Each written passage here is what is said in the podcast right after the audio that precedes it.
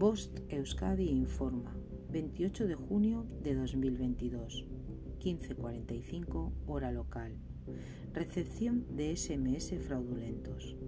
Se ha detectado la recepción de SMS notificando la suscripción a un servicio de juegos por una cuantía de 50 euros semanales, en el cual se incluye un enlace para cancelar la supuesta suscripción. En caso de acceder y seguir con el proceso, se materializará el fraude. Si recibes este SMS, no accedas. En caso de duda, comprobar si estás suscrito a través de la APP dependiendo de tu dispositivo móvil.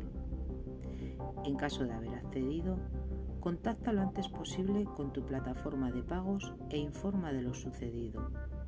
Si has facilitado los datos personales, estate pendiente. Bloquea el teléfono que te ha enviado el SMS y denuncia la situación.